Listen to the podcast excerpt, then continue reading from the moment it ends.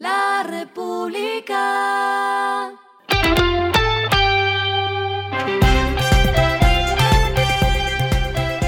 Al final de la jornada, esto es lo que debes saber sobre el comportamiento de los negocios, las finanzas y la economía. Las movidas de hoy fueron.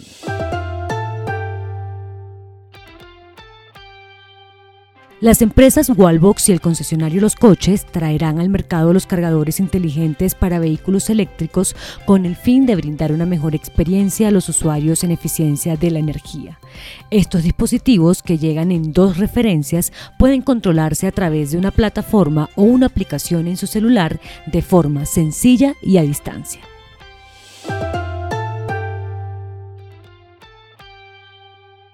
Con una inversión de alrededor de 600 mil dólares, la chilena Casa Ideas inauguró su tienda número 10 en el país.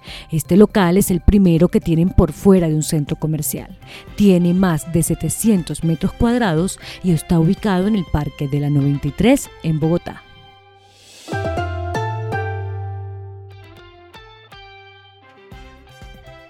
Protección ampliará las alternativas de inversión de sus clientes en Colombia y en el exterior a través de la alianza con Fiduciaria Sura, compañía de Sura Investment Management que ofrece la posibilidad de invertir de manera directa fuera del país. La fiduciaria tiene presencia en México, Perú, Chile, Uruguay y Argentina y ofrece acceso a diferentes gestores en el exterior. Lo que está pasando con su dinero.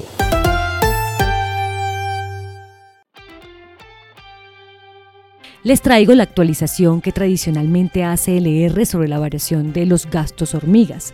Esas pequeñas compras del día que pueden sumarse en fuertes pérdidas al final del mes aumentaron 12,9% en los últimos dos meses, tomando en cuenta la tasa representativa del mercado de hoy, es decir, unos 4.407 pesos.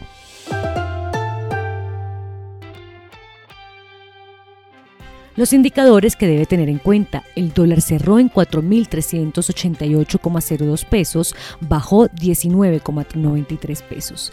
El euro cerró en 4.391,09 pesos, bajó 3,63 pesos. El euro se cotizó en 92,82 dólares el barril, la carga de café se vende a 2.515.000 pesos y en la bolsa se cotiza a 3,13 dólares. Lo clave en el día.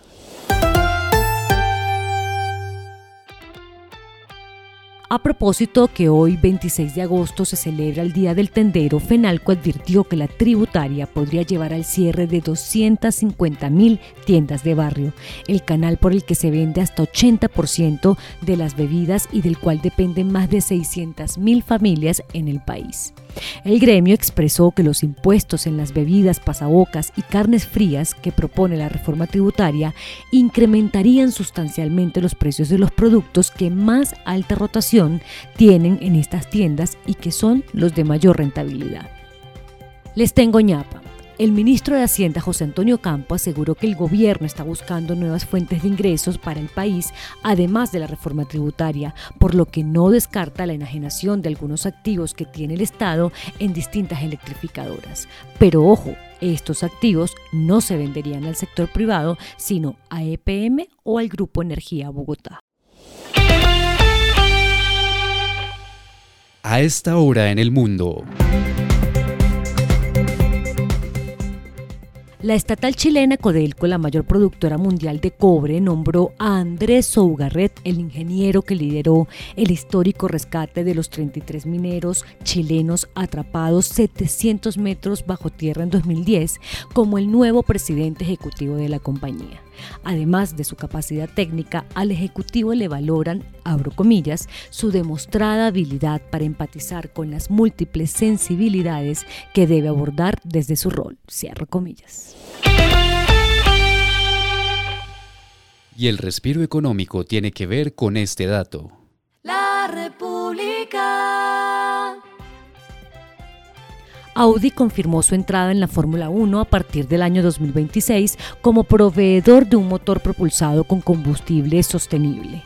Es así como pretende aprovechar la nueva normativa técnica que se centra en una mayor electrificación de motores y en la utilización de un avanzado combustible que no contamine. La República.